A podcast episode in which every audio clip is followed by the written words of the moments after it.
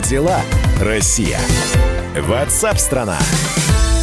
Итак, друзья, прямой эфир радио «Комсомольская правда». Мы продолжаем программу WhatsApp страна». Рассказываем о событиях, случаях, происшествиях, свежая информация. Э, с, обсуждаем это все с экспертами, со специалистами, которые появляются в нашем эфире. Ну, а вы присоединяетесь к обсуждению со своими комментариями, замечаниями, репликами. Э, именно репликами. Можно ведь не только присылать э, свои текстовые сообщения, но и голосовые тоже. Мы ждем ваших голосовых сообщений. Записывайте в WhatsApp и других мессенджерах мнения, вопросы, наблюдения. Всем вашим аудиопосланиям найдется место в нашем эфире. Телефон 8 967 200 ровно 9702. В Москве могут изолировать на две недели людей с иммунитетом к коронавирусу. Об этом сообщают СМИ со ссылкой на издание о молекулярной диагностике PCR News. В опубликованных рекомендациях комитета также сказано о том, что после сдачи теста на антитела с учетом особенностей клинического процесса человека могут изолировать на срок до трех недель. Я, правда, не совсем понимаю, потому что на антитела сдают тесты не только в Москве. Почему это только про Москву? Москву говорится. Я напомню, да, в Москве началось массовое тестирование на антитела к коронавирусу. И мэр Москвы Сергей Собянин сообщил, что каждые несколько дней на бесплатный тест будут приглашать около 70 тысяч жителей города. На прямой связи со студией главный врач Московской поликлиники номер 175 Андрей Федорук. Андрей, здравствуйте. Добрый день. Скажите, пожалуйста, а вообще нужно ли делать анализ на антитела к коронавирусу. Понятно, что это рекомендательный характер носит, но все плюсы и если есть минусы. Безусловно, на антитела к коронавирусу необходимо выполнять исследования, потому что по анализу крови из вены методом ФА и ХЛА можно определить наличие вируса в организме человека или иммунитета к нему. Угу. А трактовать как результаты теста. Хорошо, у человека есть антитела. Это индульгенция какая-то от того, что он не, уже переболел и больше не заболеет коронавирусной инфекцией. При проведении исследований ФА и ХЛА мы выявляем, во-первых, бессимптомных носителей вируса, которые могут и не подозревать о том, что они инфицированы. Uh-huh. Во-вторых, мы выявляем зараженных с легкой, с легкой средней тяжестью течения заболевания, у которых заболевание появилось уже более двух недель назад и не определяется при ПЦР-исследовании методом мазка потому что вирус уже мог опуститься в легкие. А также, в-третьих, мы являем тех жителей, у которых уже выработаны антитела к вирусу. То есть вот э, первые перечисленные группы, это как раз, видимо, те, кого могут после сдачи э, теста изолировать. Я правильно понимаю? То есть если Безусловно, у человека... если у нас обнаруживаются антитела острой фазы, то человек подлежит самоизоляции в течение 14 дней. К этому а, пациенту обязательно выйдут наши доктора и оформите необходимые документы для изоляции данного пациента, чтобы он не заражал близких, окружающих, чтобы он э, э, не приносил пользу окружающим. Но ну, не, не приносил вреда, не приносил пользу. Вреда. Пусть он пользу вреда. приносит. Андрей, скажите, пожалуйста, а мы можем э, понять, это свежие антитела или это уже за как как как бы сказать-то э, старые антитела? Вы знаете, у нас по анализу на а, антитела угу. мы можем выявить э, такие э, группы. Это нет инфицирования, нет иммунитета нет инфицирования, но а, есть а, возможное инфицирование. Это все показывает как раз именно этот анализ. Также анализ может показать раннюю стадию инфицирования и отсутствие иммунитета, либо позднюю стадию инфицирования и уже наличие иммунитета. Кроме того, показывает слабый иммунитет, наличие иммунитета, слабый иммунитет, это пациент, в принципе, уже здоров, либо выраженный иммунитет, либо сильный иммунитет. Поэтому трактовкой занимается уже доктор, лечащий врач. Понял. А, вот если говорить про вашу московскую поликлинику номер 175, а, могу ли я просто без приглашения какого-то прийти к вам и сдать бесплатно анализ на антитела? Или я все-таки должен получить какое-то направление врача, терапевта, там, я не знаю, ту самую бесплатную смс-ку с приглашением? Значит, жители Москвы, в том числе и жители нашей 175-й поликлиники, а это жители Восточного округа, приглашаются в настоящее время на бесплатный анализ путем рассылки индивидуальных смс сообщений. Угу, просто... В городе. Москве на сегодняшний день функционирует 30 пунктов забора крови в разных административных округах. В среднем это по 3-4 по 4 пункта в каждом из административных округов. Чтобы сдать кровь, необходимо обязательно записаться онлайн, так как в отправленном сообщении будет ссылка, при переходе на которую можно уже и осуществить запись на анализ крови. Записаться и сдать кровь можно в течение трех дней с даты получения сообщения. Для даты будут указаны в сообщении, на какие гражданин может записаться. Далее запись будет закрыта. Открыта очередной произвольно выбранной группе жителей.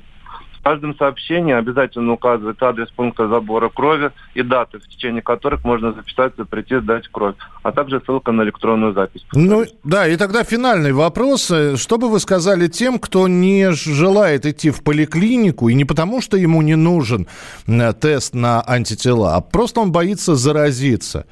Дескать, дескать, народу много, я лучше дома пересижу.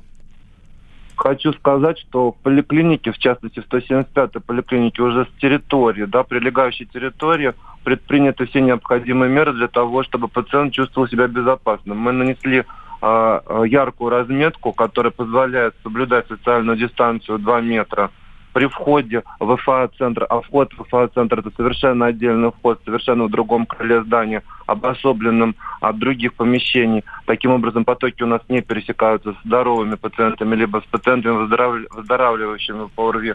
И вот они входят через этот отдельный вход.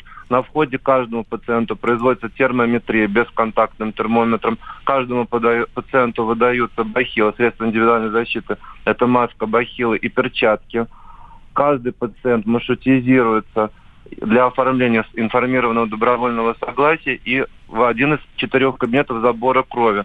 Время, мы проводили хронометраж времени, время пребывания внутри ФА-центра от момента входа до момента выхода, опять же через отдельную дверь, составляет не более 5-7 минут. Принято. Спасибо большое. Спасибо, Андрей, что были с нами. Главный врач городской поликлиники номер 175. Протестирование. Николай, обращаюсь к нашему звукорежиссеру. «Ну, пойдешь тестироваться? Почему? Э, э, понятно, понятно, да, то есть, что он ответил? Нет, я не буду сейчас говорить, что именно Коля ответил, почему он не пойдет. Но э, он не хочет сдавать э, тест на антитела. А вот я бы пошел, но мне пока смс никакой не, приходят, но все не те. А что вы скажете? Э, я сейчас обращаюсь не только к жителям Москвы. Представьте, вам смс приходит, вас приглашают бесплатно провериться, сдать анализы. Вот. Но, правда, видите, могут изолировать, если вдруг окажется что-то в активной фазе. Пойдете или нет? 8 9 6 7 200 ровно 9702. 8 9 6 7 200 ровно 9702. Ведь поговаривают о том, что работодатели могут отказать работнику вернуться на его рабочее место, если у него не будет теста на антитела. Вот законно ли это, мы поговорим об этом через несколько минут после небольшой музыкальной паузы.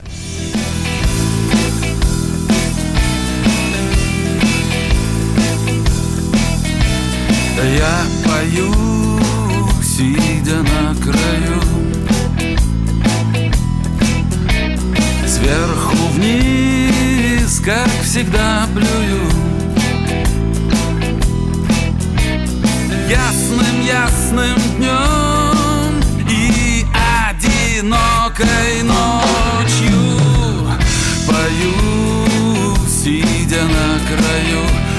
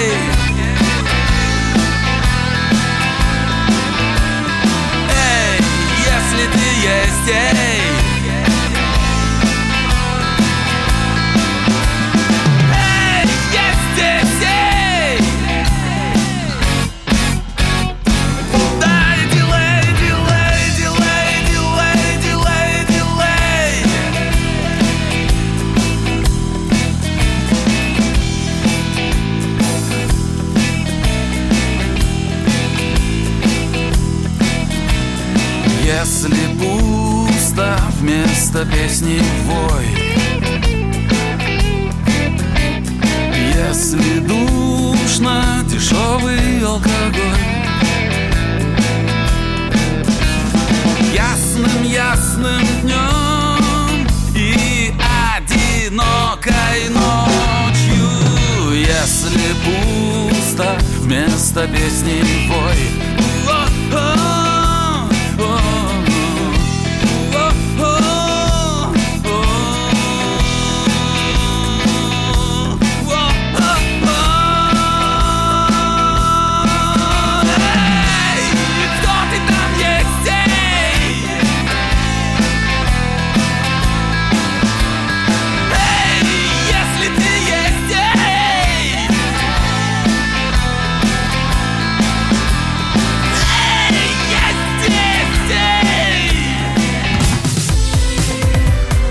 дела, Россия?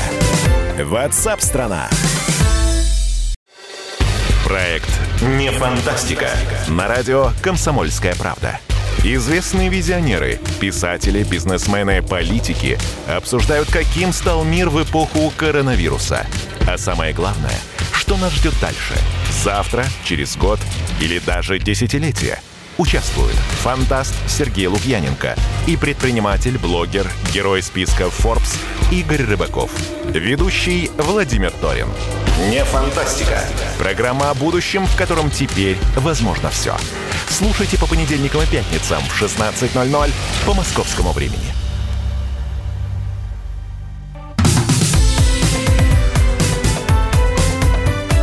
Как дела, Россия? Ватсап-страна!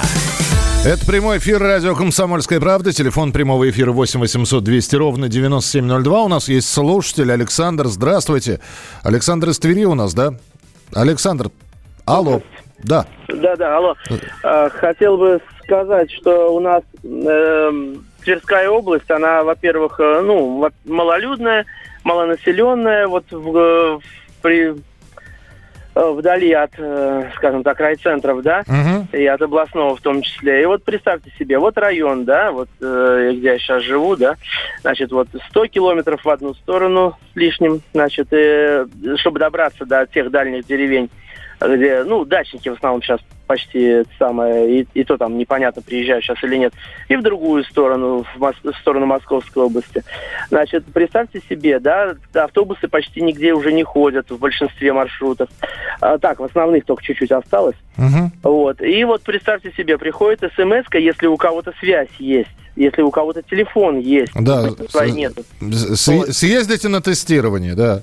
А, попробуйте съездите, если транспорта нету. У нас же сейчас попробуйте техосмотр пройти, например, на стареньком москвиче у, у человека, если остался, или там какой-то еще Жигуленок, да, значит, он техосмотр-то уже сто лет не проходил, так между деревнями там до какого-нибудь там ближайшего, там, не знаю, магазинчика доехать, если так что-то там, и ему э, бензин привезет какой-нибудь этот самый. Ну, я вас понял, Александр, здесь весь вопрос, да, даже если бы хотели бы сдать, в, в общем, возможности нет. Спасибо, а, что... А смотрите, да. кроме того, что возможности нет, у нас, представьте себе, да, вот а, у меня жена вместо ИП, да, заводит э, практически, то есть закрыть сейчас нельзя, да, угу. получается, ну, там практически принудительно, да, нельзя закрыть, нельзя уволить, да, то есть уже там давно уже хотел год назад закрыть уже и так далее. Не, ну, в общем, в райцентре... Да, Саш, появились... покороче, пожалуйста, да. Так что... вот, и вот, смотрите, при, пришлось заводить, мягко выражаясь, э, чтобы молоко получать, скажем так, живность, да, немножко завести, вот, на последки там, можно сказать. И вот сейчас молоком этим занимаюсь. Представьте себе, если я даже поеду, и меня там, допустим, там на карантине, в общем, короче говоря, жена останется вообще без помощи. Ну, вот, я, она, я, я понял, да, я понял, о чем вы говорите. Ну, в общем, да, слож, сложности. Но, э, опять же, не знаю, насколько массово сейчас тест э, на антитела проводят в Тверской области. В Москве это массово. Говорят, что вот хотят большинство жителей Москвы охватить. Но не все хотят сдавать кровь на антитела. Вот наш звукорежиссер Николай не хочет. Могут ли обязать пройти тест и наказать за его несдачу? Вот работодатель может отказать и сказать работнику, например, что я не разрешаю тебе приходить в офис, пока у тебя не будет, значит, сдан тест на антитела. Есть, нету, это не, не важно. Главное, чтобы тест был. А, с нами на прямой связи управляющий партнер адвокатского бюро Духина и партнера Екатерина Духина. Она на прямой связи со студией. Екатерина, здравствуйте. Добрый день. Может Добрый ли работодатель день. вот такое условие предъявить?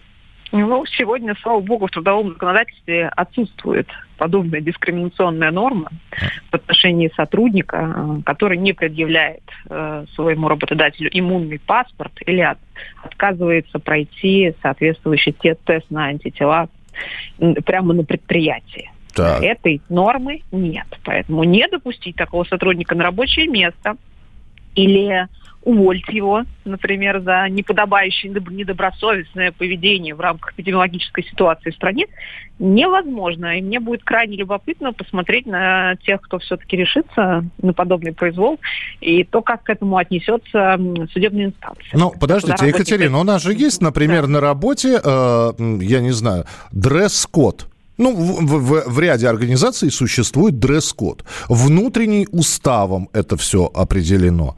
Так, таким же макаром, внутренним уставом, они туда могут вписать работодатели и строчечку про тест на антитела. Нет, не могут. Не могут? Потому что у нас недопустимы дискриминации, в том числе по биологическому признаку. Это не дело работодателя, а это дело органов власти разбираться с эпидемиологическим контролем. Максимум, что может сделать работодатель, это сообщить о том, что ему кажется, что у сотрудника есть какие-то э, признаки да, заболевания ОРВИ, и он нарушает действующий кодекс об административной ответственности э, и нарушает эпидемиологические нормы по контролю.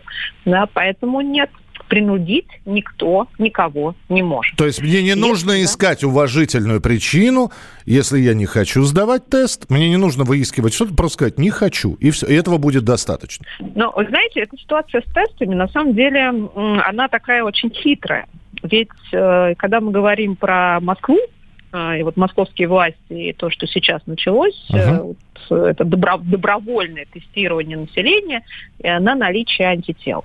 Но не все э, граждане в курсе о том, что во время этого тестирования берутся не только антитела, свидетельствующие о том, что вы уже переболели вирусом, но и могут быть выявлены антитела, свидетельствующие о том, что вы в какой-то стадии еще болеете. Да. И здесь загвоздка кроется очень большая. А, учитывая, что, во-первых, э, очень много ложно отрицательных и ложно положительных тестов. Ну, у нас, к сожалению, вирус пришел в наш дом совсем недавно, поэтому наука еще до, до степени стопроцентной гарантии, что результат будет понятный и правильный, не добралась. А кроме того, а, у меня буквально вот недавно у одного приятеля, он даже публиковал этот пост в Фейсбуке, была классная информация. Он переболел в апреле, в начале апреля, uh-huh. в больнице, вышел из больницы, сдал все эти антитела, у него там были эти IgG, то, что называется, да, то, что то, в отношении чего сегодня все очень озадачены, все очень охотятся. А когда ему пришла вот эта вот радостная смс о том, что придите в поликлинику и сдайте согласно новой программе Московской московских властей в добровольной программе, он, конечно, как пионер радостно пошел, все ждал, а там обнаружилось, что IgG у него исчезли, но почему-то в каком-то титре присутствуют эти IgM, свидетельствующие о том, что организм еще как-то борется с вирусом. И ему тут же еще раз передали карантинное предписание на нахождение в изоляции там, в течение длительного времени. Вот мы еще настолько все не понимаем, как этот вирус себя ведет угу. и что происходит с этими антителами. Вообще не сохраняются в организме переболевшего человека, исчезают. Может какой... ли человек с антителами да. заболеть снова? В какой Может форме? Ли... Да, поэтому все, на, сам... на мой взгляд, все эти нормы, они, если, если бы еще сегодня обязали всех пройти это тестирование, то это было бы прямым противоречием действующей Конституции, и надо было бы обжаловать в Конституционном суде. Поэтому здесь такой, знаете, это, это на, наши власти решили, как мне кажется, выявить не столько людей, которые с этими IgG уже, да, и там типа иммунно безопасны. Например, власти в Латвии и в Литве вообще отказались от проведения этих тестов, потому что считают, что они дают ложную надежду населению. И нет информации, к сожалению, говорящей о том, что вы не заболеете, если у вас появилась IgG да, поэтому и там, и вы, и некоторые люди на 10%, 10% таких людей, согласно последним данным, все еще являются носителями вируса, даже если они переболели, и прошло уже два месяца.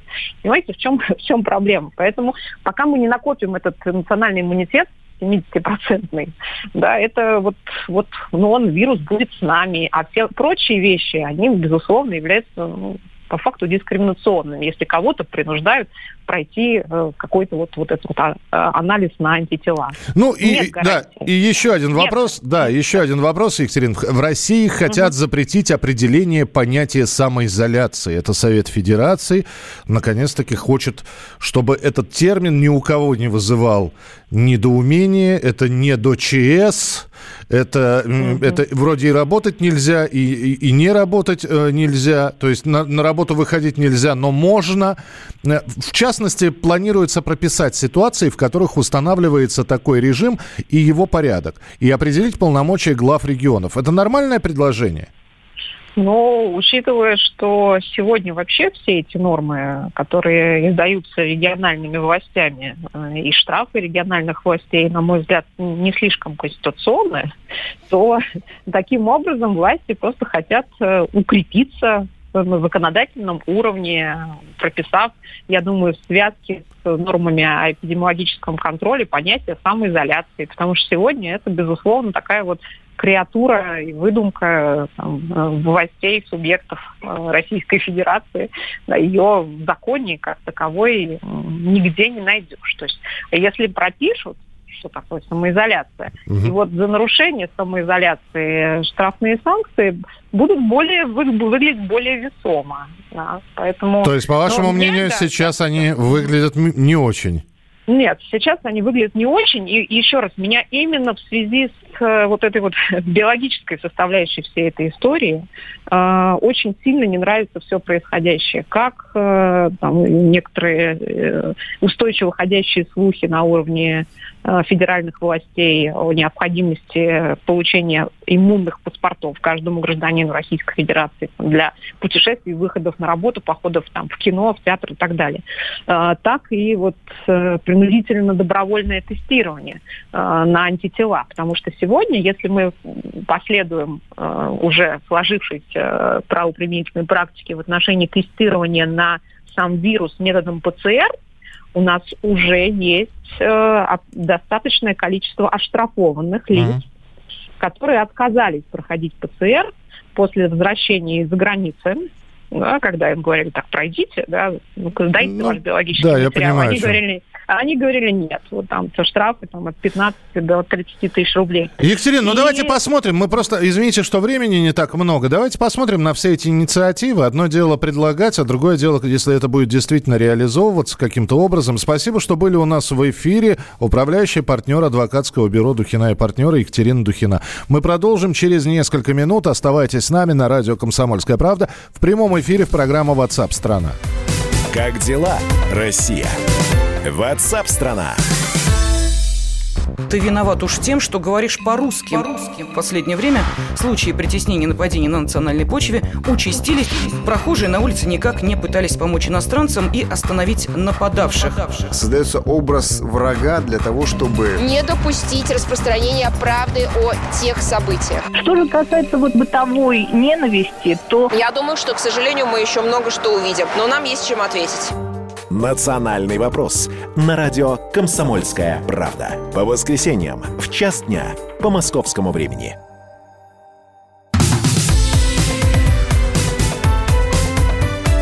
Как дела, Россия? Ватсап-страна! Это прямой эфир, и мы принимаем ваше сообщение. Спасибо, что про тестирование здесь написали. Кто-то пойдет, кто-то не пойдет. Не пойду, боюсь заразиться. Ясно, спасибо. Присылайте свои сообщения, мы их очень внимательно читаем. Некоторые из них зачитываем в эфире, а если присылаете голосовое сообщение, то и голосовое сообщение мы также вместе со всеми слушаем. 8 9 6 7 200 ровно 9702. 8 9 6 7 200 ровно 9702. Как дела, Россия? Россия. Ватсап-страна! Владимир Путин поздравил министра обороны Сергея Шойгу с юбилеем. Президент подписал указ о награждении министра орденом за заслуги перед Отечеством первой степени с мечами. Сегодня Сергею Шойгу исполняется 65 лет. И 8 лет он министр обороны. А кого он сменил на этом посту? Правильно, Анатолия Сердюкова. А кто был до Анатолия Сердюкова министром обороны? Уже сложнее, да? Сергей Иванов. А кто был первым российским, но после э, распада Советского Союза министром обороны? Вообще сложно. Константин Кобец. Э, это все знает Виктор Николаевич Бронец, наш военный обозреватель. Здравствуйте, Виктор Николаевич. Добрый день, добрый день, Михаил. Не ошибся я нигде? Нет, нет, э, три месяца аж пробыл Кобец министром обороны, он действительно в этом списке всех 45 министров, военных министров России, он действительно, действительно значится. Ну, давайте сейчас о самом главном. Восемь Я... лет мини... министр обороны да. Сергей Шойгу, который пришел с, тоже с министерской должности. Э, да, он возглавлял МЧС, которую, как сказал один Э, американского коллега, что э, Шойгу создал одну из лучших в мире э, служб МЧС. Дорогие друзья, я, как и президент Российской Федерации, тоже поздравил моего министра обороны Сергея Кужевича Шойгу, и более того, на днях лично встретился с ним и вот благодаря этой встрече я даже э, прошел, э, сдавал тесты на COVID-19, э, и слава богу, вот э, такая возможность мне представилась благодаря Сергею Куржевичу, потому что он э, соблюдает режим самоизоляции, и мне пришлось вести с ним полуторачасовую беседу э, в маске и на так называемом социальном, э, на социальной дистанции. Угу. Ну что, дорогие друзья, э, да, были некоторые сенсационные э, заявления у, меня, у Сергея Кужевича, я о них позже скажу. Ну что, дорогие друзья, в этот юбилей, конечно, хочется наговорить ему кучу комплиментов, но я этого делать не буду. Почему? Я помню, когда э, Шойгу было 60 лет, и я пришел к нему на такую же беседу и начал его с того, что он встречал свой юбилей в статусе одного из самых популярных министров России. И вот тогда я попал в немилость. Он меня жестко срезал словами, что всякие там рейтинги, вещь условная, что глупо возвеличивать его личные заслуги вот этой вот фальшивой журналистской позолотой похвалы. И упорно давил на то, что все перемены в армии к лучшему – это результат работы его команды. Он несколько раз это повторил. И вот и на этот раз. И вот мне запомнилось, сказал Виктор Николаевич, не забывайте, я всего лишь министр обороны, а у меня есть верховный главнокомандующий, э, указания, которые я выполняю. Ну, я, конечно, понимаю глубоко присущую Сергею Кужевичу ленинскую склонность, но вот по такой логике получается, что он как бы и ни при чем э, вот с тем, что произошло с армией, а армия – что, э, согласитесь, она стала другой. А давайте, ну, по, же... а давайте по пунктам. Вот просто за эти Давай. 8 лет. Ну вот что, да, а, а, да, го, да. год службы, это, это при Шойгу, да? Да, да, да. да. Нет, это немножко раньше. Раньше, хорошо. Устала, да. Я... Что вот пошел, за 8 лет? Да, я пошел правильный вопрос. А давайте, ну, давайте вот посмотрим фактом в глаза. Правильный вопрос. Вот какую Шойгу принял армию почти 8 лет назад, в ноябре 2012 года. Ну вот 12 год. Социологи утверждали, что из-за коррупционных скандалов и невнятных, даже я назвал бы авантюрных реформ, уровень доверия граждан вооруженным силам опустился, внимание, ниже 50%. Количество новой модернизированной техники колебалось, я помню, на постыдном уровне 15-20%. число солдат и сержантов-контрактиков едва дотягивало до 150 тысяч и таяло постоянно, Михаил, потому что люди разбегались из-за низкого денежного довольствия, о чем мы не так часто говорим. А возьмите гигантскую очередь людей в погонах, нуждающихся в служебном постоянном жиле. Тогда эта очередюга зашкаливала аж за 300 тысяч а почти все военные училища с великим трудом набирали необходимое количество курсантов. Я хорошо помню, как начальник училища жаловался мне, ну, что приходилось даже брать беспросветных тройщиков, как он сказал, лишь бы морда была красная. Угу. Но теперь, Михаил, 20-й год, 20-й год. Мы прошли 8 лет назад. Уровень доверия россиян своей армии поднялся выше 90%. Э, я уже 50 лет пишу по армии, могу с уверенностью сказать, что такого не было. Даже на, на Брежневском рекордном пике всенародной любви к своему войску. Вы знаете, это был пик уважения в советское время. Количество новой техники, модернизированной и, и, и, и, и новой, э, поднялось до 65-70%. А возьмите вы число солдат и сержантов. Уже подскочило этот показатель до 400 тысяч. Это впервые в истории российской армии превысило количество призывников уже несколько лет назад. Денежное довольствие увеличилось почти в два раза. А очередь бездомных людей в погонах сократилась э, разительно. Более 220 тысяч получили служебное жилье, почти 150 постоянно. Тут э, я напомню нашим радиослушателям и так называемую жилищную революцию Шойгу, Михаил, при которой люди десятками лет, некоторые по 15 лет уже после увольнения ждали своей крыши над головой. А они сейчас стали получать деньги вместо квартир. И человек ехал к родным отчим могилам, да, где-то в Тамбовском, угу. э, в Пскове, там, в Тамбове, в Чите, а ему говорили э, контуженному, орденоносу, 36 лет, а там мы не строим жилье, давайте вот получайте там. Шойгу поломал эту порочную практику и ввел вот эту революцию, когда человек тыкал пальчиком какой-то населенный пункт и ехал туда и покупал квартиру. Ну что, а, а, а при Шойгу же рекорд поступления в военные вузы. 33 человека на место. Это было зафиксировано два года назад. Как говорится, Миша, Сорбона, Кембридж и даже МГУ нервно курят э, вам в сторонке. Это, кстати, к вам вопрос о растущей престиже военной службы. Кстати, Виктор а Николаевич, так как да. времени у нас не так много, а все-таки, вот давайте мы вспомним 2012 год, да? да? А вот были опасения, что после Сердюкова, в общем-то, выжженное поле и ничего не получится? Да, Михаил, э, было такое, потому что армия шла в разнос. И давайте говорить прямо, было косяков сделано столько, что до сих пор их приходится Шойгу, э, Шойгу э, и, и, и исправлять.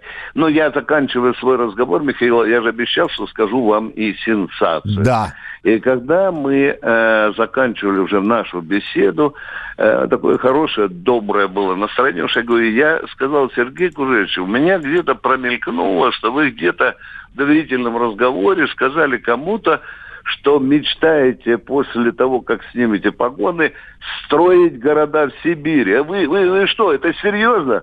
Он сказал, да. Это на полном серьезе. Я мечтаю строить города Э, в Сибири. Ну, конечно, я спросил у него, как он относится к комсомолке. Он говорит, намного лучше, чем к комсомолу. Ну, еще, Михаил, э, он подарил мне полное собрание своих картин. Это такой, э, там, по-моему, их штук сто, и одна из картин называлась «Берег». Я говорю, Сергей Курьевич, это берег что, крымский? Ну, он говорит, учитывая наши с вами отношения, считайте его крымским. Ну, конечно, как сегодня уже не вспомнить, что об этом министре Трудяге с атомной энергией народ уже слагает песни. Я могу вам привести лишь несколько строчек. Давайте. Они очень забавные. Не будет пощады любому врагу, пока этот пост занимает Шойгу. Ну, а одна девушка даже призналась ему в любви. Еще в свое время, когда он возглавлял МЧС, она пела «Я на свете все смогу, лишь бы рядом был Шойгу». Здоровья вам, Сергей Кужевич, такой же неуемной и атомной созидательной энергии. Не Шойгу назад, товарищ министр обороны. Спасибо большое, Виктор Николаевич. Ну, про армию мы говорим регулярно. Э, да. Комсомолка присоединяется к поздравлениям. В общем, как мы говорим, 65 лет это, в общем-то, не предел. И все, все самое интересное и лучшее будет, конечно же, впереди. Ну, а что происходит в армии, обязательно будем рассказывать вам в программе «Военное ревю». Это, во-первых, у Виктора Николаевича Бранца. Виктор Николаевич в программе WhatsApp страна» будет появляться с комментариями на ту или иную тему, которая будет э, связана с российской армией и с военной тематикой. Э, спасибо, что присылали присылаете сообщение. Да, и от вас тоже, уважаемый Никита, мы тоже поздравим министра. Вот э, Сергей Кожегетович, Никита из Ростова вас тоже поздравляет. 8 9 6 7 200 ровно 9702. 8 9 6 7 200 ровно 9702. А в самом начале следующего часа мы и с талантом самоизолянтом очередным познакомимся. И, конечно же, будем следить за новостями, рассказывать о том, какие регионы готовы выйти выйти из режима самоизоляции уже со следующей недели. Кто будет по-прежнему находиться на таком полукарантинном положении до конца мая. Ничего не пропустим, ну и ваше сообщение 8967 200 ровно 9702. Оставайтесь с нами, продолжение через несколько минут. Как дела, Россия? Ватсап-страна!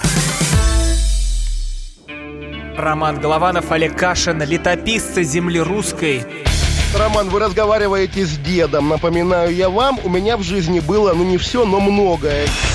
На митинге российских либералов на Таймс-сквер в Нью-Йорке я тоже выступал. Ага. Вот такие тонкие шутки, вот если бы мы с вами умели так шутить, наша передача была бы лучшим политическим стендапом России.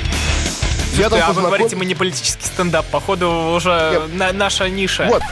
Кашин Голованов. Отдельная тема. На радио «Комсомольская правда». По будням в 9 вечера по московскому времени. Именно лоснящиеся от фуагра губы делаются символом лоялизма, а не выстраданная любовь к родной земле.